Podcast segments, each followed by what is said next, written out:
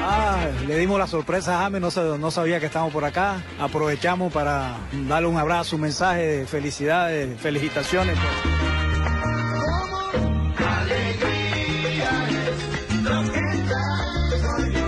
Él siente también eh, admiración por mí y yo también por él.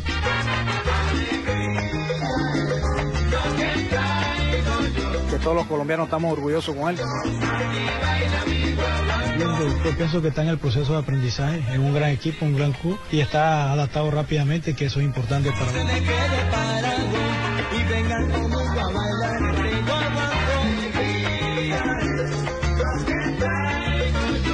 Y, y encontrar a, a alguien así que es ídolo mío cuando yo era niño.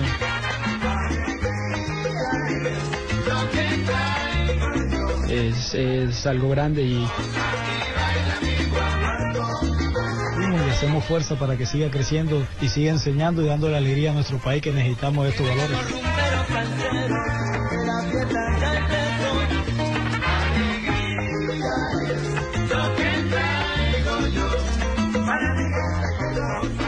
Tarde, 42 minutos. Muy buenas tardes. Bienvenidos a Blog Deportivo con alegría, con sabor. Así iniciamos el programa del día de hoy. Felices con la visita, como deben estar eh, los jugadores del Real Madrid, de Carlos el Pibe Valderrama, que le dio la sorpresa a James Rodríguez. Oh, sí, pero no, no, Estrellas. no esperaba eso, bien, no, bien, bien, lo, lo sorprendimos, bien, bien. ¿Y cómo llegaste allá, Carlos? Eh, tengo muchos amigos acá, bien, todo el mundo me conoce por el rizo, entonces le dije, vamos a hacerlo. Pero a es cierto. Eh, ver a Marcelo todo emocionado porque llega el pibe. Es Los dos mechudos. Lo que es, lo que es haber hecho una carrera gloriosa, lo que es haber sido el eje de una época, porque es que el final de los 80s y de los Y la- 90s, el pibe Valderrama, tal vez para los más jóvenes, es un personaje que sale en comerciales. Alejo, es la Pero, administración hombre, de la imagen. Y, y en, Monstruo. comer- Es- y en comerciales es que un no le símbolo administran del la fútbol imagen. colombiano. Es el símbolo, tal Es, cual. es un símbolo y la administración de la imagen, porque hay muchos símbolos. Por ejemplo, usted ve a René Higuita y usted dice, es un símbolo de la selección de los años 90. Pero, a Faustino Asprilla, pero este es la imagen hecha futbolista, pero además construida con buenos gestos, que es lo que ha hecho Carlos El Pibe Valderrama. Yo soy a un símbolo Bueno, al, al, al pibe Valderrama siempre lo van a identificar porque fue un gran jugador y por su melenuda, por la melena, melena, es algo espectacular, Claro. lo reconocen. Tapiero está copiando del pibe, ojo, que además de peluquear. ¿Será que solo sí? hay uno. No, pero Y hablando de melenudos, eh, don Ricardo, muy buenas tardes. No, eh, Dorian Zuluaga, ¿se acuerda el Candelo Zuluaga, del Pereira? Uy, pero es que ese sí ya era descarada la copia. Pero era descarada. Dorian Soliván, a propósito, protagonizó en los 80s un comercial Ajá. en el que, pues, no le mostraban la cara, pero falsearon la imagen No, del no, no, pibe pero- con Dorian Zuluaga. Pero no, no, no, no era Dorian Zuluaga. no No, era Misael Ávila. Misael Ah, era era Misael Ávila, el Ávila, tercero. sí. Claro que sí. Había otro, Misael Ávila. otro que copiaba a Dorian Sí, Zuluaga. sí. No, es que, es que el- el- cuando, el, cuando el Deportivo Cali vende a, a Carlos El Pío Valderrama a, a Francia, pues ellos incluso eh, juega Misael Ávila, que es un cartagenero que jugaba en el Deportivo Cali, tiene el mismo look, le Pero nada más. incluso la camiseta número 12, que era la que usaba el pibe. Y nada más. eh, y trataron de, de- de copiar la imagen del el pibe ahí vacío. con Misael Ávila. Claro, se me había olvidado. Yo como, yo como, como extranjero, como no colombiano, digamos, eh, de los recuerdos que tengo de niño, eh, de los más grandes, el, pibe Valderrama, sin dudas, ¿eh? No, no, pero Ah, más, ¿usted más allá de cuando el pibe? ¿El 5-0, recuerda? Eh, sí, por supuesto, por, por supuesto. Igual yo, yo les, les digo Nosotros ya una cosa, yo sé que estábamos ustedes se ríen. Porque nosotros ya estábamos verdad, grandes. A- a Nosotros mí como- como entrevistábamos al pibe. no me- No me duele el 5 a 0. Yo creo que de verdad es algo que pasó hace 22 años. Un y ojalá el fútbol, fútbol. colombiano. No, es un resultado. Le dolió en su Cuando vos momento, jugás- cuando ya. vos salís. Pero cuando vos salís a jugar un partido de fútbol, podés ganar, perder o empatar. Que a mí me echen en cara todo el tiempo cada vez que salgo al aire el 5 a 0, la verdad me parece algo irrelevante. y que en todo bien. caso el fútbol colombiano necesita necesita el fútbol colombiano tener algo para valerse, como por ejemplo el último mundial, mucho más importante que aquel 5 a Sin 0, que no significó nada. Fue una clasificación a un mundial. Si vos me decís, fue la final de un campeonato del mundo, buenísimo. Ahora, Colombia ha conquistado cosas mucho más importantes que el 5 a 0. Entonces, yo sé que aquí no- hay yo gente- no- aquí hay yo gente no sé que para qué se ponen a enrostrarle Sí. a hora. Todo tipo que Aquí- sale, aquí hay habla un gente- argentino, ay, el 5-0, Sí, también sí, hay, ridículos. hay gente que lo quiere que lo quiere mortificar. Usted sabe quiénes son, eh, Juanjo. Pero la verdad, si Pero usted, ¿cómo- pero si usted que quiere, sí, don Si usted quiere, si usted quiere que le 5-0. diga mi opinión, 5-0, Barbarita. no hubo nada más dañino para la historia del fútbol colombiano que el 5-0. Ese día perdimos. No, ganamos, don Javier. Perdimos. No, Los argentinos Javier, tuvieron la oportunidad de refabricar su estructura, inclusive anexar a su arquitectura a Diego Armando Maradona e hicieron mejor trabajo en el mundial de lo que hicimos nosotros. Entonces a veces a veces perder es ganar y eso sí le pasó a Argentina, en esa tiene razón. Y, y y sabés ¿Eh? qué, Javi, Sí, sí, ¿sabés sí. qué, Javi, a mí me da la sensación, me da la sensación de que sigue siendo dañino para el fútbol colombiano que haya gente que cree que seguir recordando después de 22 años del 5 a 0 sin Ah, sí, ya está. Sí, sí. pero hay gente con la que está, tenemos el que ha convivir. hecho- Sí, toca convivir con ellos. tenemos Son- que- hagamos las sí. paces con ellos, Sí, Juanito. sí, choque sí. esos cinco. Sí. Nuestro, nuestro oyente Julio Vanegas Sí, nos envía la foto de Misael Ávila, ya la vamos a publicar en nuestras redes sociales. Sí, es que era una fotocopia muy Era brava muy del parecido. pibe. Porque el de Dorian Zuluaga era un crespo más suelto. Pero era más blanquito, Sí, era Zuluaga al menos. Nos manda la foto de y, ojo, y ojo, eh, Alejo. Misael- eh, Misael- Ávila no era mal jugador. Y jugó lo en que el pasa Cali es que también, quisieron ¿no? ponerle la imagen del pibe. Claro, lo, que lo fue mataron diferente. ahí. mataron. Sí, sí, sí.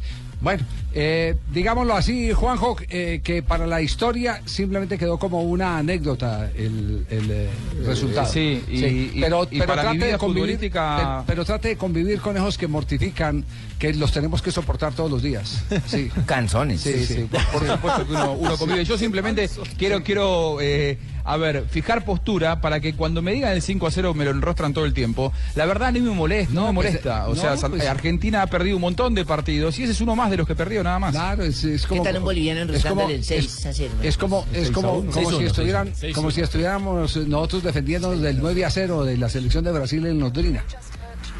Sí, No, y que, ese, Sí. que desde ese es del que nos acordamos. Y ese Porque es un- si podemos echar historia patria y No, 12 por eso, por eso le digo, por eso le digo, sobra, so- sobra decir que es eh, fanfarronada ese, ese tipo. No sé por qué vino al programa, eh, porque no, no, eh, Es que yo trabajo al lugar, no al lugar. Es verdad. Sí, es no verdad. por qué vino. Pero, pero de, de- de- de verdad el pibe Valderrama para mí como- y el- como Pero, la pero hay que de una- entender que fue la señora del programa, Javier. Sí, entonces por ella, eso, le temas tan perdonan esas cosas. Ah, entonces no vuelvo a hablar, entonces no ciérreme el micrófono, porque Sí. entonces yo no... No, no, 6-1 no, perdió no, con aquí Bolivia, puede- 6 aquí- menos 1, 5 Aquí puede, también. aquí entonces- puede hablar porque aquí no, Aquí es- no hay veto. Aquí no está veto, aquí no está veto. Ah, eso me gusta, no democracia. Sí, no, aquí no vetamos. Sí, Además, sí, Juanjito sabe que yo lo quiero mucho a él, sino que yo no de verdad, porque ¿quién puso ese tema? Sí, de 5-0? Barbarita, Eh, también son Bueno, el pibe Valderrama habló hoy en Madrid, tuvo la oportunidad de entrevistarse con el eh, eh, jugador James Rodríguez, el goleador de la Copa del Mundo y autor del mejor gol del Mundial. Le cayó de sorpresa.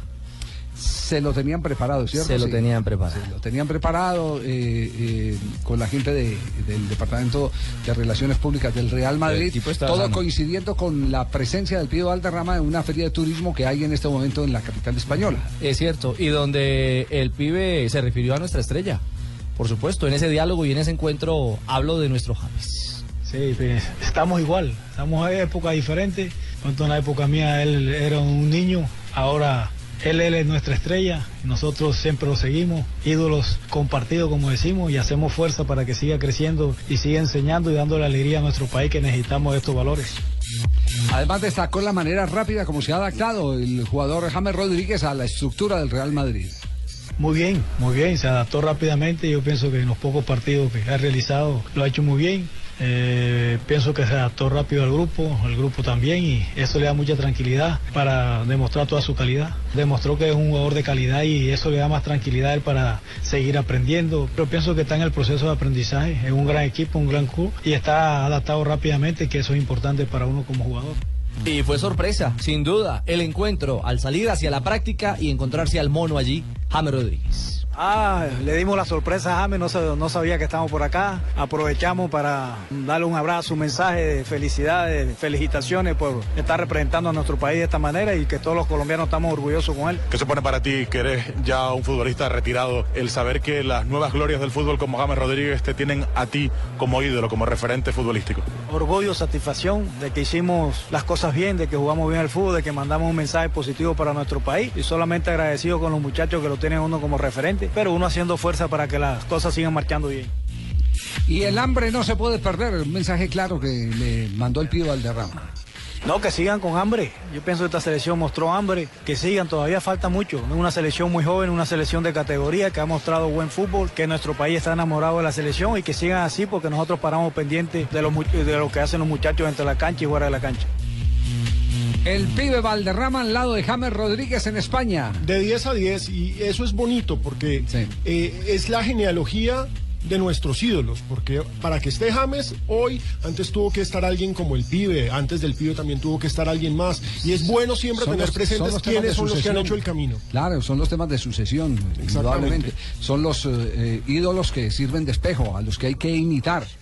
Y hay que imitarlo en todos los conceptos. Hay que imitar y superar. En, en lo futbolístico No, y, en lo personal. Y, y en lo personal, ¿cuánto hace que el pibe se retiró y uno lo tiene presente como si todavía fuera jugador activo? Se O sea, maneja es ha sabido manejar su Claro, imagen hace, fuera del hace mucho rato, sea, que mantiene esa imagen y, y esa popularidad que le dio tantas cosas bonitas, la mantiene con su buen caminar, con ser un hombre serio en muchos aspectos. Pero también habló James, ¿no? Claro, le respondió a ese, a ese encuentro. Compartió con eh, Real Madrid Televisión eh, ese cariño y esa admiración que sin duda es mutua. Yo pienso que es esto mutuo.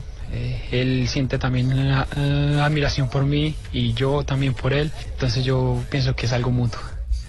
Y que un chico como James hable de que tiene un ídolo, habla también de que tiene la cabeza bien puesta. Es decir, que, que no hay que no hay un referente eh, único, que no es solamente su camino, salido, sino los el camino que otros recorrieron. Y así ve James al 10, al 10 al pie. Encontrar a, a alguien así, que es ídolo mío cuando yo era niño, es, es algo grande y, y es algo único y es una persona que yo, que yo siempre admiré y que voy a admirar para, para toda mi vida. Espejos, lo que necesitan es espejos para poder emular. ¿Quién era su ídolo, Rafael Sanabria? Mi ídolo siempre fue el Chato Velázquez, por su personalidad, por sí. el carácter que tenía. Eh, a veces se pasaba, era- eran otras épocas, pero un hombre con un- tanta fuerza en su hablar, en todo. Es, es, eh, es difícil matonear en un terreno de juego al Chato Velázquez como árbitro. Oiga, Javier, y, y un dato curioso. Cuando James empezó a jugar competitivo, que podríamos decir que fue en el ponifútbol del 2004, el pibe ya se había retirado, porque el pibe jugó hasta el 2003. O sea que lo tiene como ídolo porque lo veía como niño. Claro. Con Sí. 8, 7, 9, 10 años veía jugar al pibe. Alejo- Después no lo vio jugar. Alejo, su ídolo, ¿quién, quién ha sido?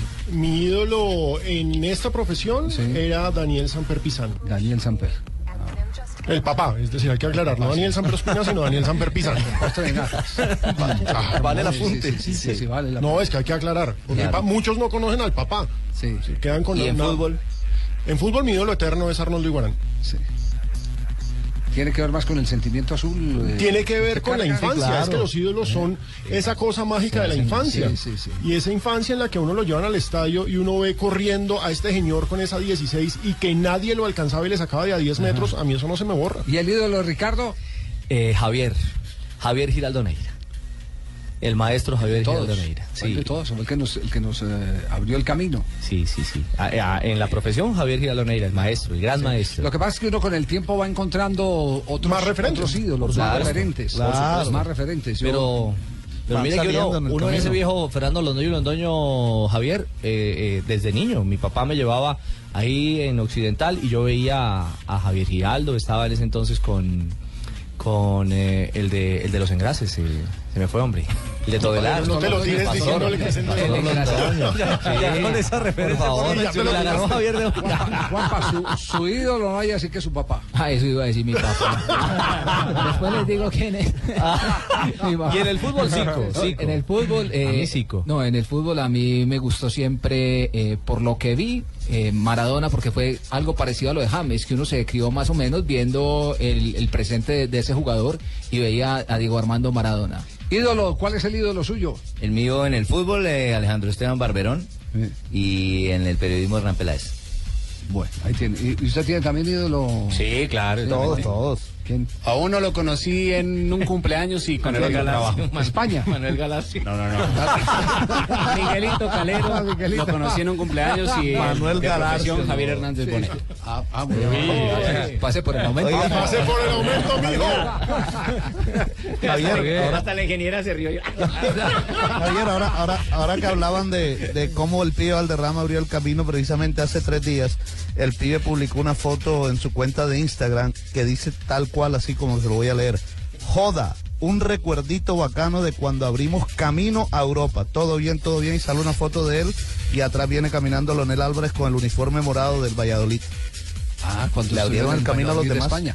Eh, hace, hace poco, eh, tal vez lo comentamos aquí en el programa, Rafa Benítez, el técnico del Nápoles, hizo un muy buen comentario en, en, eh, Onda Cero sobre la presencia de ese eh, grupo de jugadores, pero particularmente de- de- del técnico que fue a dirigir. Dijo que en España tarde que temprano le debían reconocer a Pacho Maturana el camino que abrió en materia de conceptos tácticos. Porque él fue el primero que llegó con ese esquema allá. Que, que después fue un modelo que tuvo la selección española. No quiere decir que haya surgido de Pacho No. Maturana, porque eso tiene otras raíces muy, muy distintas de tiempo atrás, que es el fútbol de los ho- holandeses, inyectado por Johan Cruyff. La escuela del Barcelona. Exactamente, que es la escuela del, del- del Barcelona. Pero bueno, lo dice Rafa Benítez, no lo está diciendo ni Alejandro Pino, ni, ni Ricardo Rego, ni No, Javier Hernández, lo dice nadie más ni nadie menos que Rafa Benítez, que es un hombre que se ha ganado un respeto en el fútbol mundial eh, con eh, eh, su recorrido por, por las diversas Bueno. ligas del mundo. ¿Sí? Y Arrigo Sacchi en su momento también dijo muchas claro. veces el- el- a- a- lo que No, no, es que, sentía por es Maturana. que, es que, es que, Fabio, era una, era impresionante ir uno a Villa Palavecini en el Campeonato Mundial de 1990 y en los entrenamientos de la Selección Colombia ver uno a Rigo Sacchi con Rubén Buriani, que era su asistente en, en Tomando aquella- nota. Exactamente, tomando nota de los conceptos que manejaba el fútbol colombiano. Porque en esa época el fútbol colombiano ma- manejaba la famosa curva. El defensor eh, lateral derecho, cuando la pelota jugaba por izquierda, quedaba sobrando en la curva, quedaba sobrando eh, eh, como, como último zaguero. Los holandeses en, en el Mundial del 72 lo hacían con sus punteros, hacían 74. retroceder, hacían eh, 74, hacían eh, eh, retroceder a, a Johnny Redwood, por ejemplo, que era el puntero derecho. Y terminaba cerrando por esa zona. El puntero era el que terminaba cerrando por esa zona.